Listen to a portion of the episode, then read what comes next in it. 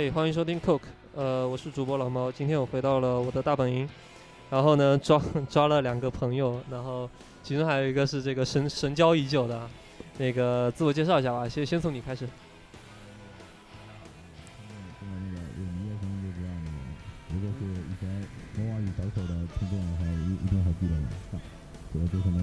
你声音也太低沉。那个那个小丑。啊，对，好。然后我今天还邀请到了一个就是神交已久的一个朋友，呃，你自我介绍一下吧。嗯，大家好，我是鱼子，是一名摄影师。对，所以我们今天的话题是如何收复内地乐坛的半壁啊，不，那个是下一期话题，叫黄鹤河山啊。对对，我们今天主要是找一下鱼子，我们来聊一聊这个音乐节这一块的事儿。呃，因为那个大家如果是 Coke 的新的听众，可可能会对小丑这个 ID 不太熟悉，但是这个如果大家去挖过这个我们的黑历史，就知道在 Podcast 上面还这个风雨飘摇的一个播客叫做《魔王与小丑》啊。呃，这个魔王是我原来用的 ID。那其实呃，魔王与小丑包括后面大家可能刚刚听到 Coke 最刚刚刚更新的那一期音地都是跟音乐相关的，也就是。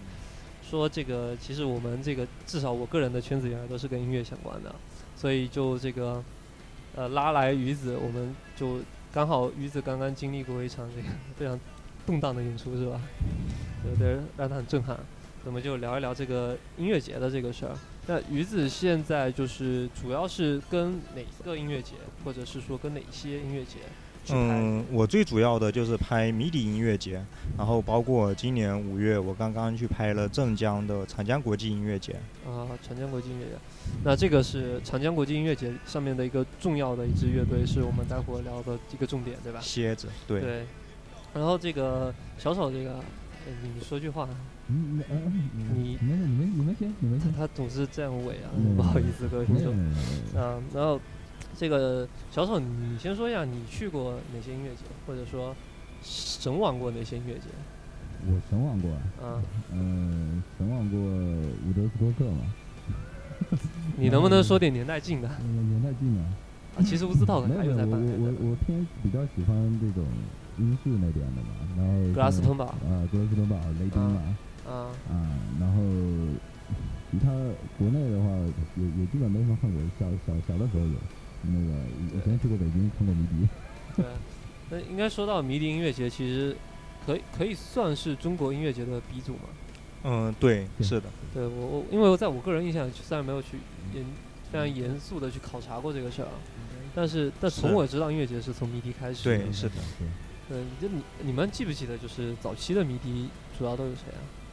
我这个我年纪比较小。嗯，这迷笛早期前几届，它是学校里面的一个汇报演出，然后参加的乐队也都是当时他们的学员，比如说现在的扭机、木马，然后都是那个那个年代他们出来的，包括早期有舌头啊什么的。舌头就是早期的一些地下摇滚乐队，都是通过迷笛。对。对对，就现在我们国内大部分。一线的乐队都是那个年代他们的学员，嗯对。然后早期的迷笛也是在他们学校的礼堂里面做，后面才一步一步的从半地下，然后走到真正的地上。是零二年大概哈？对，零二年左右应该是。啊。我也我也不太清楚。这我们都不太清楚，我们还能算乐迷呢？晚期。我们已经不能算乐迷了。好，那那个其实那 那个从现在的就是大家去知道音乐节更多很多是草莓。对，然后摩登天空，对，然后那个还有一些乱七八糟的一些音乐节，然后你觉得就是你最早去开始拍摄这个音乐节，这个摄影是什么时候开始的？嗯，我第一次拍我拍摇滚是一零年就开始，就摇滚乐现场。对，那我真正拍音乐节其实到了一三年，直接去拍迷笛。我靠，嗯，来跟大家说分享一下这个怎么是变化的，就成长如此之快。其实我觉得很慢了。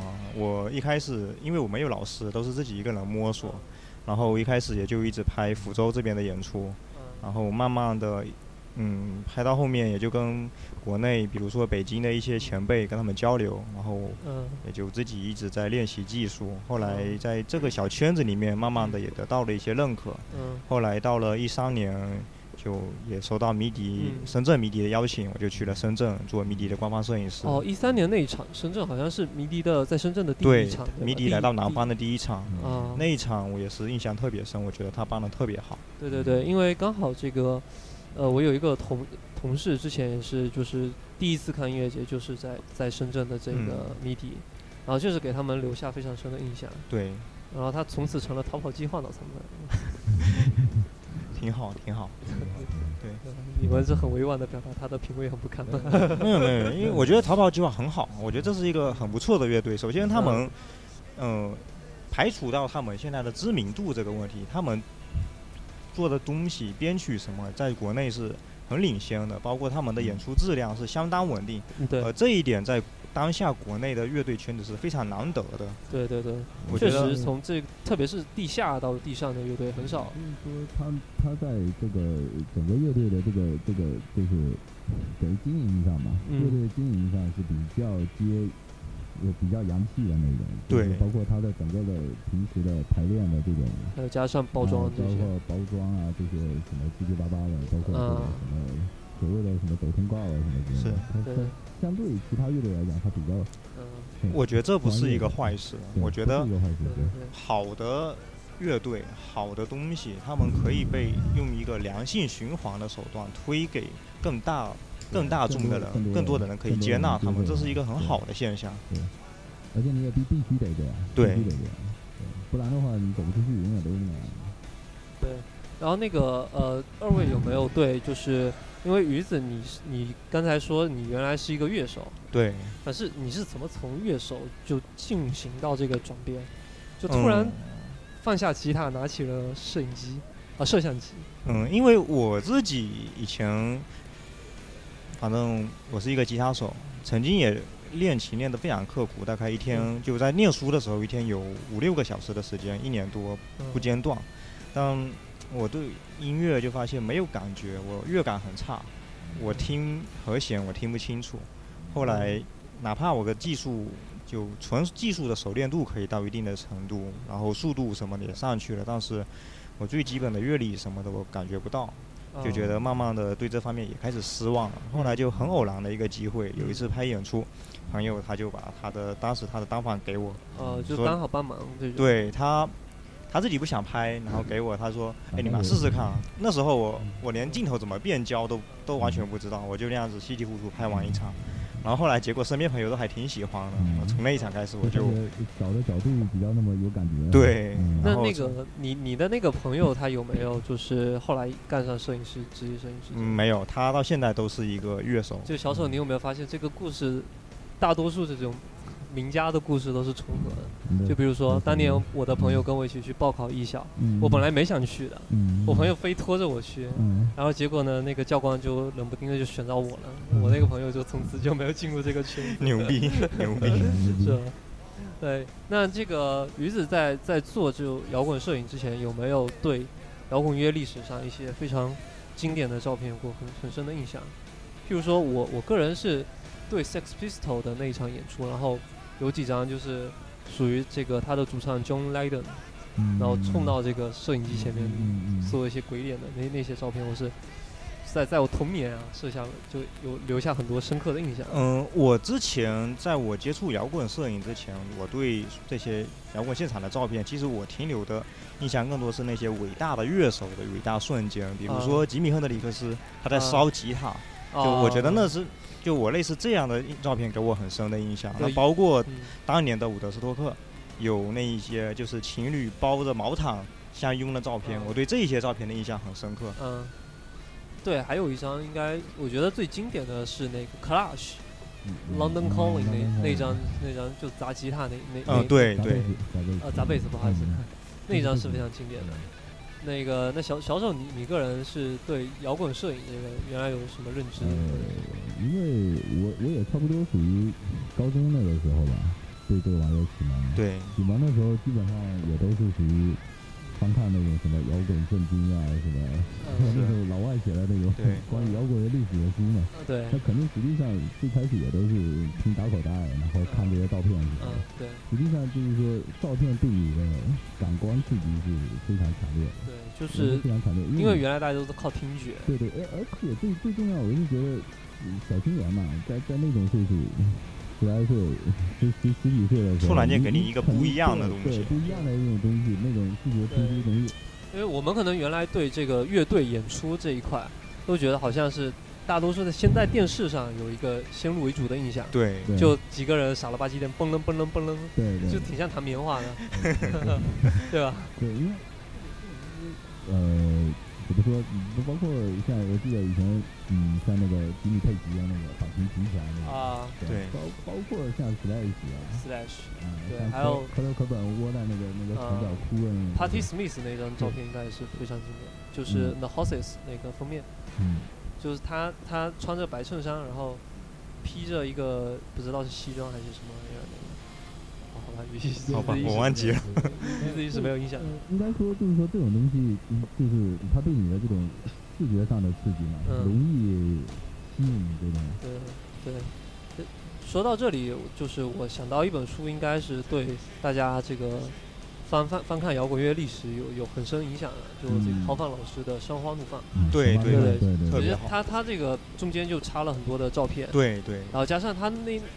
第一版跟第二版封面，我觉得选的都特别棒。就我第一版是什么样，我不知道。第二我看的那个版本应该是很多人拥挤在一起。对，那个是第一版的。对，我看的那个版本是就是应该是是是不是是不是那个九九四还是九九那个伍德斯托克那个两个一男一女抱在一起？对对对，那个是第一版的。这是第一版。对，那个是第一版，然后第二版是一个小女孩，就是那个。两手张开，然后然后朝仰着天的，浑身都是泥的，对，也是乌德斯托克的，对，对。然后那个，呃，接下来我们就聊聊音乐节吧。就是鱼子肯定是还是对迷笛就更更熟，对。然后因为其实迷笛在 这两年他也开始，呃，我不不好说这个是效果。我懂你的意思。啊，对，好，我们可能会提到另外一个名字。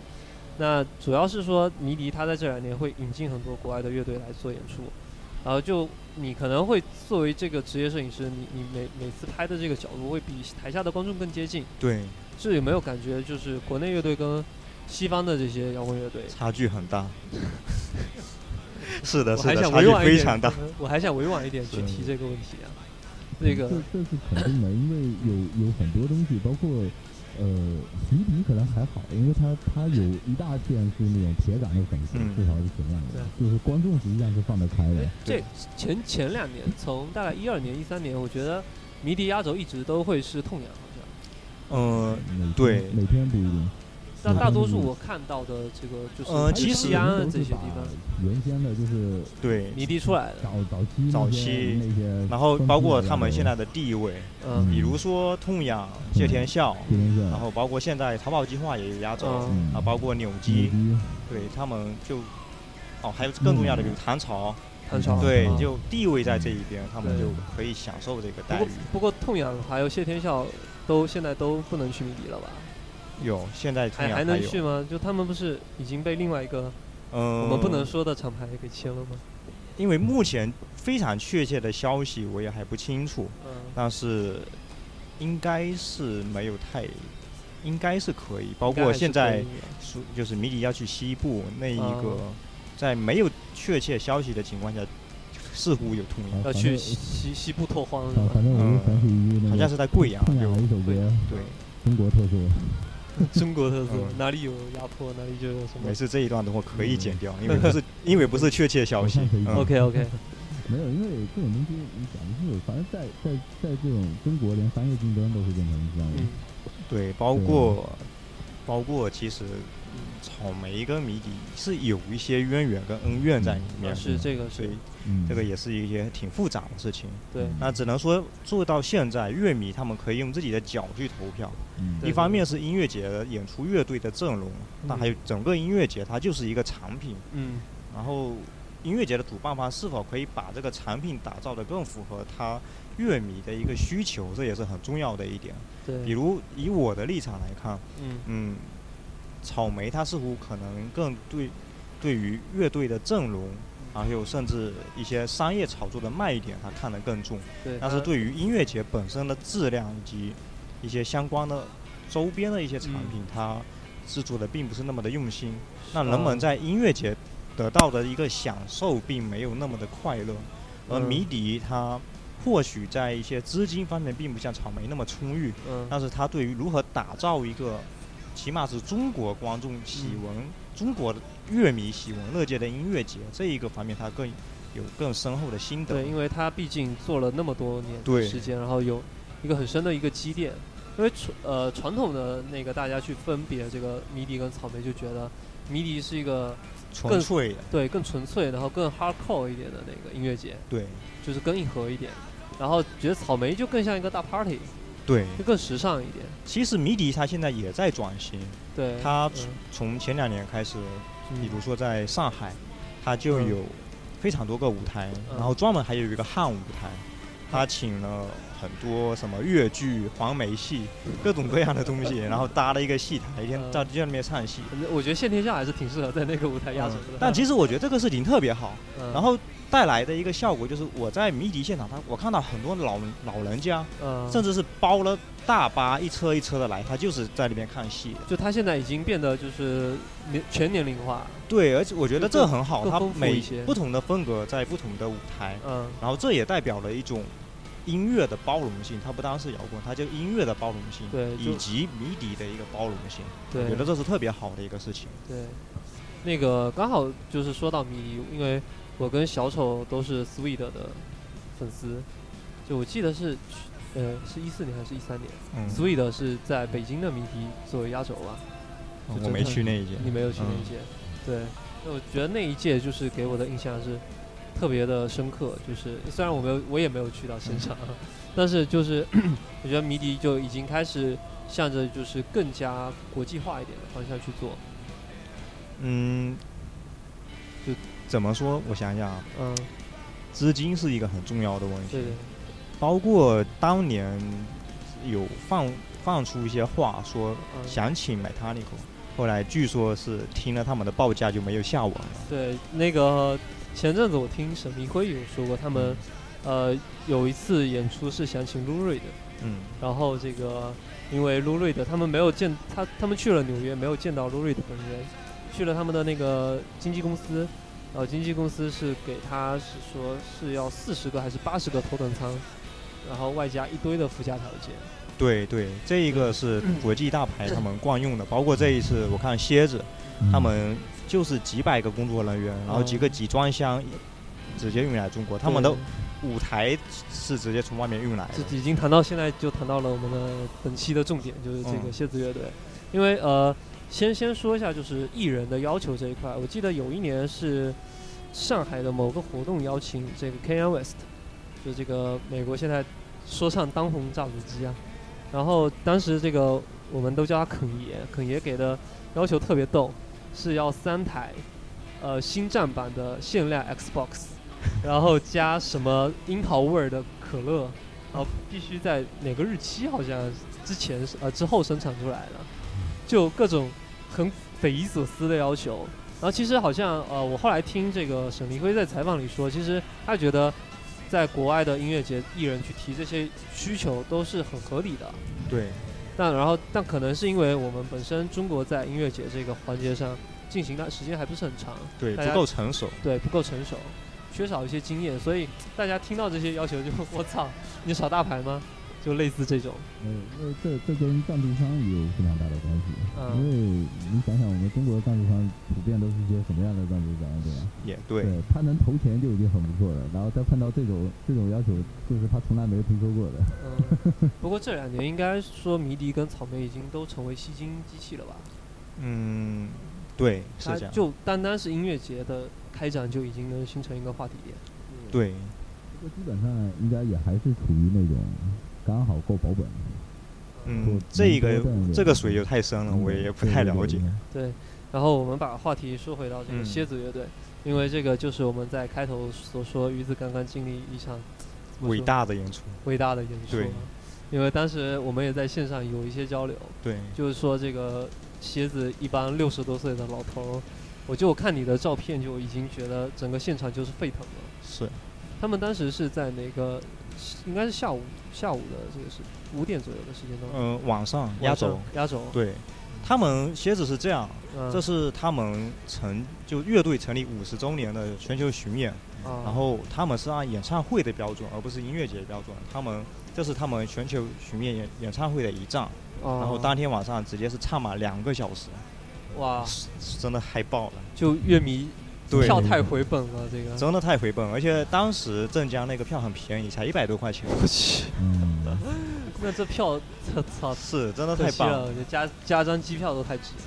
所以他们就是按照国外一流演唱会的标准来，从舞美到舞台搭建各方面按演唱会的标准来搭建。比如说，它的舞台跟国内我们的音乐节就不一样，它舞台嗯分了地板分了三层，嗯，其中。因为我是摄影师，我可以看到这个情景，我上台看到这个情景。舞台正常的是一个平面，然后靠近台边缘的地方，它有一个小小的斜坡，大概二十厘米。然后这就提醒艺人，你靠近边缘了，你不要再往前走。然后真正再靠近、再往前，还有一个很小的斜斜度，它就是防止艺人一下子冲太前面丢下去。就比如这些很多很多非常多的细节，来保证了这一场演出，也可以。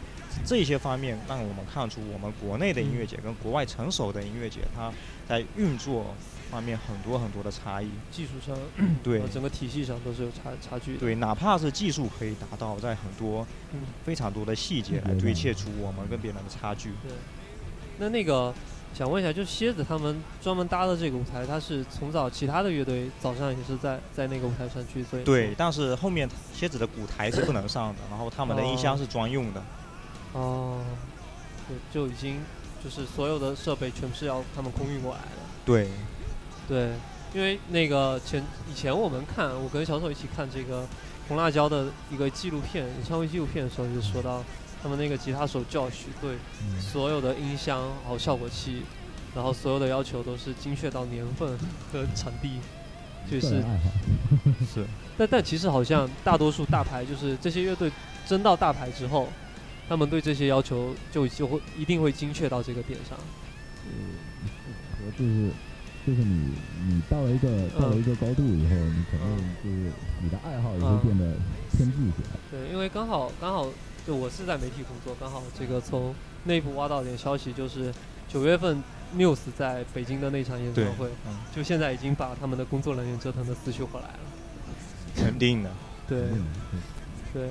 然后那个，我们说说就是现场吧。嗯。就是你觉得蝎子的现场，就我们如果单纯纯感官的对比，蝎子现场，它因为它是一支金属乐队，对。那跟扭机会不会这不太好哈？嗯。因为我们有一个兄弟广播叫碳酸广播，里面。呃，或者或者换一支，就是以前的痛痒。嗯。你觉得他他们是在演出整个环节到底这个差别，你能感觉是在哪里？我看你跟唐朝比，就已经让人不知道从何说起的差别，嗯，就让人觉得本质上的不同，嗯，特别夸张。我觉得，首先非常难以想象六七十岁的人真的可以做有爆发力哈，对，就真的可以做到现场比录音还要好听，嗯，然后主唱声音那么高，他真的是硬唱上去的。然后我我我有唱破音吗？是真的非常非常难以置信，他们的状态保持的非常好。而比如说唐朝，他九十年代到现在，嗯，现在的演出质量肯定是跟他们巅峰时期有明显的差距。而作为更老牌、更老资格的，曾经五十年的蝎子，反而。让人们很难感觉到这样很明显的差距，反而就是说他我他虽然说岁数大了，但是他依然能在就是这种岁数他发挥出他这个岁数远超这个岁数，让人让人觉得他们还是盛年，特别特别伟大，难以置信。对，因为我我以前看很多这个国内的演演出的时候，我是。Rolling Stone 也是吗？对，Rolling Stone。其实我我一直觉得，去年前年的演唱会，我一直觉得国内在就单单是我们先抛掉乐手技术这一些东西，我觉得主唱的在现场的表现力，国内的乐队跟国外的乐队会有一个天壤之别。对，就他们的主唱是非常懂得怎么去挑起。现场的这个情绪，对，该该收该放的时候，他抓的非常准。我觉得老外他有一个点，就是他们这些做乐队的，他们有一个点，就是特别是因为他们很经常要在很短的时间内，就重复的干很相同的事情，比如我可能今天在这里开演唱会，嗯，过个两三天我到下一站去开个演唱会，他们唱的歌全部是一样的，对，甚至套路全部是一样的。嗯因为你你进行进行演唱这种大牌乐队，很多东西套路都是一样的。是，是，就是说他能够去享受这个过程，呃就是说，嗯，他不会把它当成一个必须完成的工作。工作对工作状态。那就是说，如果可能可能我们就国内的人，可能呃国内的乐队可能就是说，因为生生活环境不一样，嗯我觉得这可能是有一点。还有一些你在不同的地方碰到不同的观众，对你的嗯反馈也是不同的反馈也是。不同的。如果说做过乐手的都知道，站在台上，对你你看到上面的人的反馈跟你的就就是你自己弹奏的质量是完全不同。是，对完全不对对同。对，然后刚好我们现在在听的这首歌，你们两个听不到啊。嗯像我个人在听的这首歌《Wind of Change》，他们那天有唱哦，有有有，有一定该一一定要唱到这首歌，特别伟大他，们是放在哪个时间段的？不是最后。我觉得这种歌不会放在最后去唱，你你问我什么时间段，我已经忘记了，就差不多是接近尾声的，还是比较早开始唱？我已经忘记了。那天晚上我整个人都疯了，已经疯了。我整个人我整个晚上我一边拍照一边都在喊，我嗓子都哑了。你问我，我已经记不起来了。你没有被工其他工作人员拖走吗？有我拖走了，我又跑进来了。我我我挺想知道，就是你你在拍照的时候，你在拍照的时候，就是你你因为你你你要找找角度嘛，对，对，那你你实际上我个人的理解就是，摄影师跟乐手之间也实际上是一种交流，就是你在摆好一个姿势给他的时候，他他也会相应的给你一个反馈。很少，除非是一方面，除非是我们平时认识的乐手，然后大概我们会有一个默契默契，或者给一个说反馈，或者说他会给我一个提示，或者我站在这个时候站在这边，机子摆在这边，他会过来一下。嗯那如果在音乐节上，特别是陌生的乐队，他们是不会这样子，就靠自己装。嗯，就靠自己抓拍对。对。那那个看到像克林赫本那样子，是，那就很危险了。那对，呃，操，你们这一说，我不知道从何说起啊。啊，其实那个我有一个感觉，就是特别是听到《Wind of Change》，虽然我不喜欢枪花，嗯但我觉得像 November 呃十一月的雨嗯，那个词我不好念，然后那个我觉得这这种金属乐队，他们唱到慢歌，这种反而特别好。对非常非常好。因为我我喜欢的很多金属乐队，除了 AC/DC，我很少就会喜喜欢他们的正常一个乐队金属的风格的乐队。嗯，大部分金属乐队都有出一些比较比较慢慢的，对但是对他们的柔情歌就听起来就是特别特别的舒服，特别特别的棒，因为我我个人觉得他们做流行歌反而要比那个来的强，旋律更好。对旋律更好。对，所以就想到那个高旗老师，就是他真的不应该去做金属。当然，对你，其实你不觉得像绿草如茵，或者是像嗯这个什么，如果我现在都要比，那是那是那是，其实我我我个人是，反正就是我也不是很喜欢金属，但是毕竟也是从听金属过来过来的。对，所以我就发觉，嗯，凡是金属乐队的流行的，普遍都非常好旋律都。非常好，对对对，那其实，比如我们回到蝎子上面，蝎子它嗯。本身就是一个嗯旋律很重、对对对，流行金属或者旋律金属这种东西。对。啊，，他们本身的旋律化就是特别特别的优美。没错嗯。没错，而且而且蝎子的它的歌词也写得非常好，对，嗯。然后这个我觉得就是他们一个伟大的，就是很重要的一个理是。由。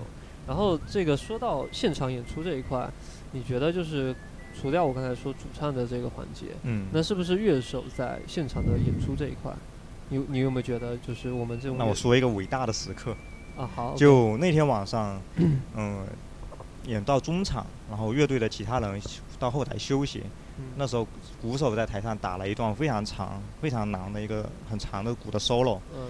打完，然后他就站在鼓台上，站上鼓台跟下面挥手致意。嗯起起先这观众觉得只是正常的一个挥手，反正嗯就正常的给他反馈，嗯就是啊那种叫，嗯然后他就翻过身，举高双手，然后他的 T 恤后面是 Rock and Roll Forever，就摇滚永远。然后这时候观众就已经开始很嗨了，我也开始在里面狂吼了。嗯然后过了他停在那个姿势 过了三秒，然后把衣服脱了，背上的纹身还是一样的图案 Rock and Roll Forever。那时候我去真我就整个人都疯了，真的疯了。就那个瞬间，我特别特别冲击，对，感动，冲击非常大。